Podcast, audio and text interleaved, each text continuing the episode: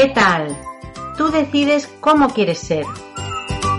Este es tu podcast de coaching emocional, donde vas a encontrar consejos prácticos para mejorar tu autoestima y para sentirte súper feliz. Hola, soy Mercedes Cobo de emocioteca.com y quiero que sepas que aquí vamos a por todas. Hola, no me digas que hay alguien en tu vida que te saca de quicio. Algunas veces te saca de quicio y que no soportas. Bueno, si es así, no te preocupes porque la situación tiene solución. A veces no sabemos por qué esas personas consiguen sacarnos de nuestras casillas y tampoco sabemos cómo solucionar esto porque a lo mejor son personas que tienen que seguir en nuestra vida. Incluso las queremos un montón.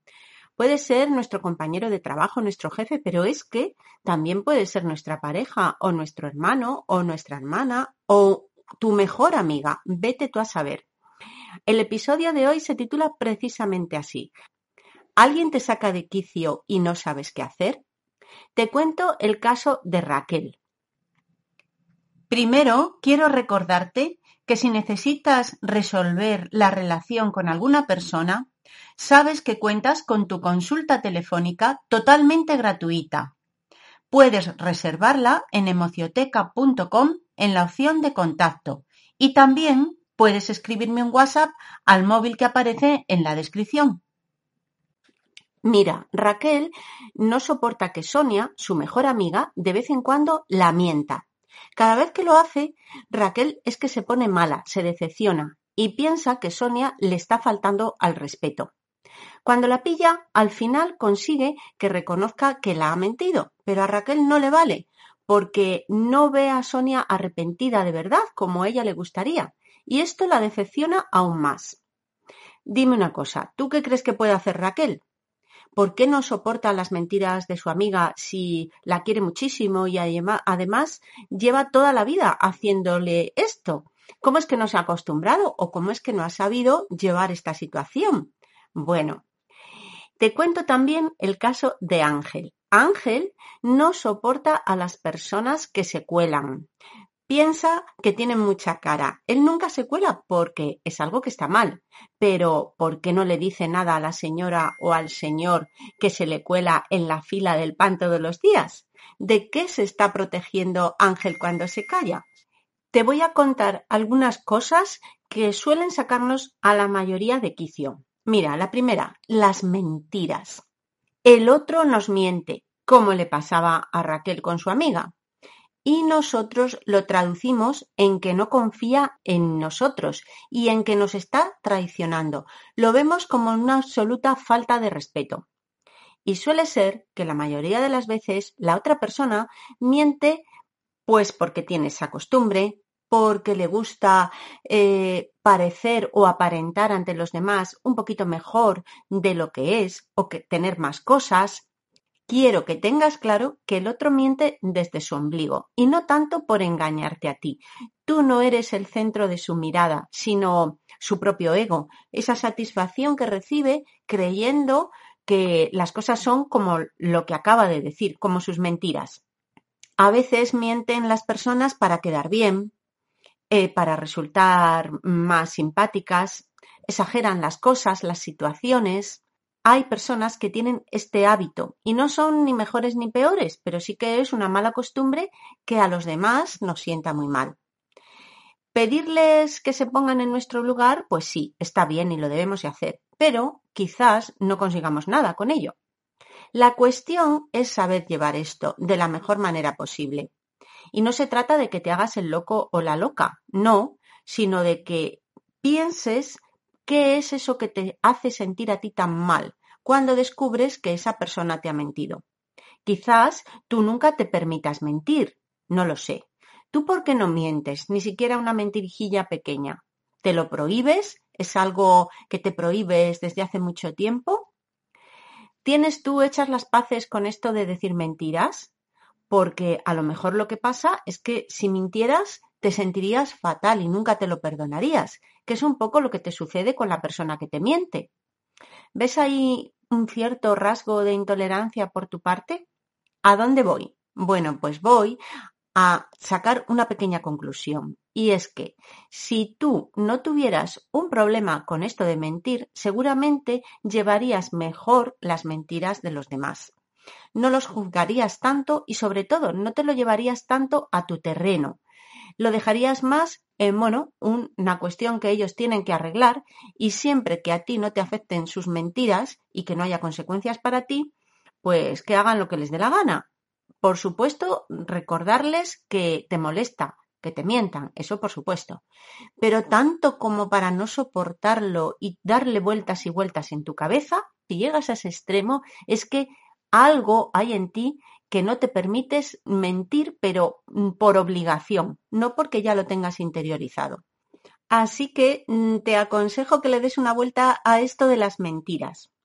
Vamos con otra cosa que también nos suele poner los nervios de punta y es la impuntualidad.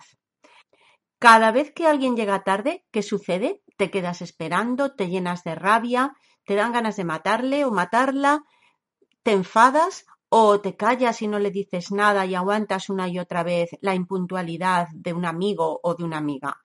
Piénsalo a ver. También, en este caso, solemos tomarlo como una falta de respeto enorme, pero solemos callarnos. ¿Y por qué te callas? ¿Por qué no pones un límite a esa persona para que deje esa conducta?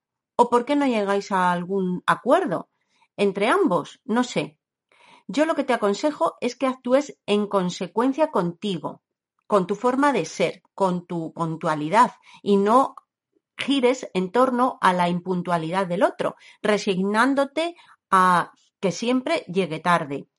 Si el otro llega tarde y tú realmente no lo soportas, pues ponle un límite, incluso alguna vez vete, porque no te vas a los diez minutos, así verá que realmente eh, se tendrá que tomar en serio esa impuntualidad.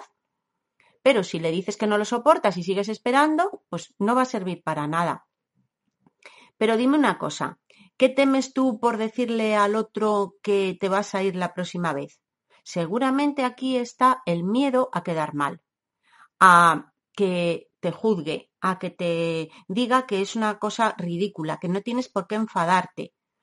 ¿Tú te perdonarías llegar tarde? ¿Hasta dónde serías capaz de llegar un poquito tarde alguna vez? ¿O es que eso de llegar tarde es algo que lo ves como un agravio tremendo?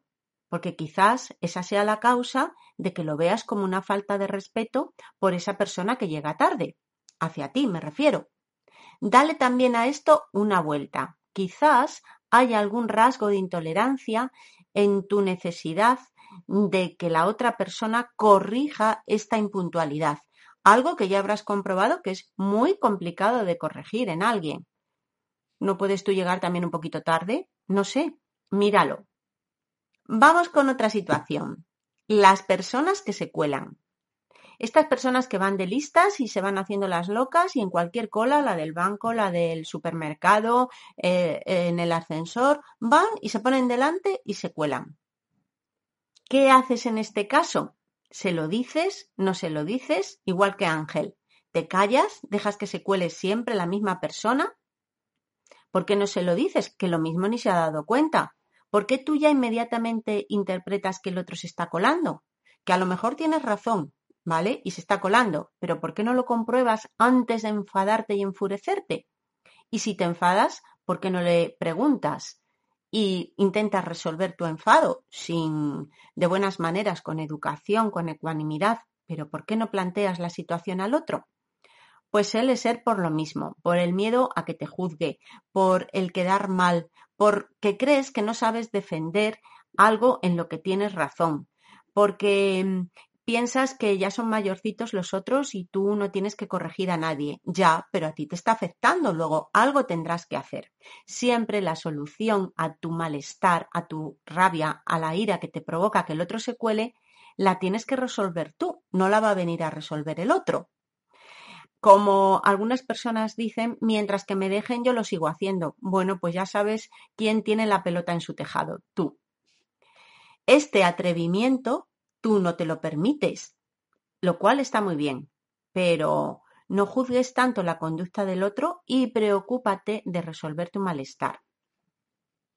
Y dime una cosa, ¿qué haces con las personas que hablan a gritos y dan voces?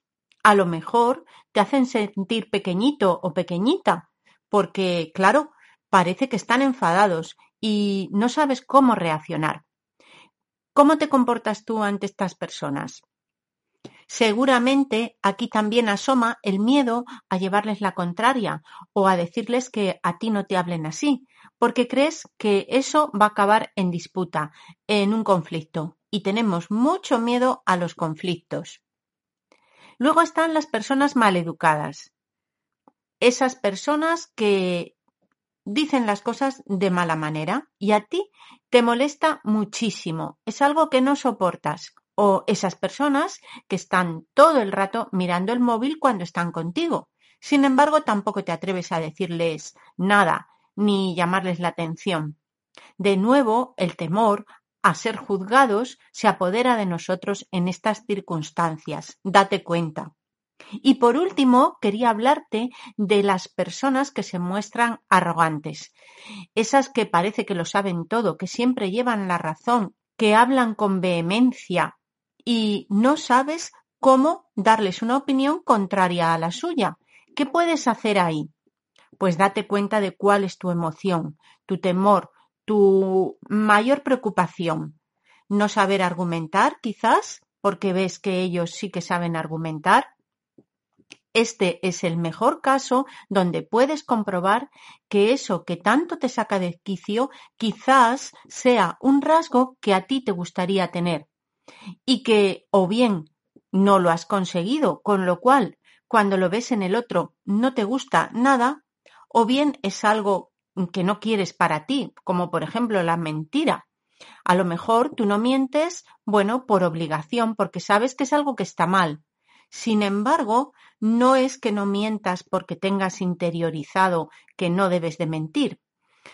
Entonces, a lo mejor te permitirías alguna mentirijilla, pero si lo haces por obligación, ¿qué pasa? Pues de nuevo, que cuando veas a alguien que miente, vas a pensar que no tiene derecho a hacerlo y eso es lo que realmente te puede sacar de quicio. Date cuenta, al final las personas que nos sacan de quicio nos hacen un gran favor, nos enfrentan a algo que nosotros negamos de nosotros mismos, un rasgo que o bien no queremos tener o bien deseamos inmensamente para nosotros y creemos que nunca lo vamos a conseguir. Acabas de ver que lo importante no es tener en tu vida una persona que te saque de quicio y buscar la manera de cambiarla o deshacerte de ella. No, lo importante es que esa falta de respeto no te la lleves a tu terreno y te des cuenta que no tiene que ver contigo en realidad el otro se comporta así porque no sabe otra manera de comportarse. También que te lleve a descubrir todos esos miedos, a quedar mal, a ser juzgado, a que se ría de ti, a que te ridiculice. Al final, lo que no soportas, fíjate que tiene mucho más que ver contigo que con el otro. Ahora ya sabes qué hacer cuando alguien te saca de quicio. Nos vemos en el siguiente episodio de Tú decides cómo quieres ser. Por supuesto, nos encontramos en emocioteca.com cuando tú quieras y ya sabes que cuentas con las sesiones online, especialmente en estos días. Un abrazo grande.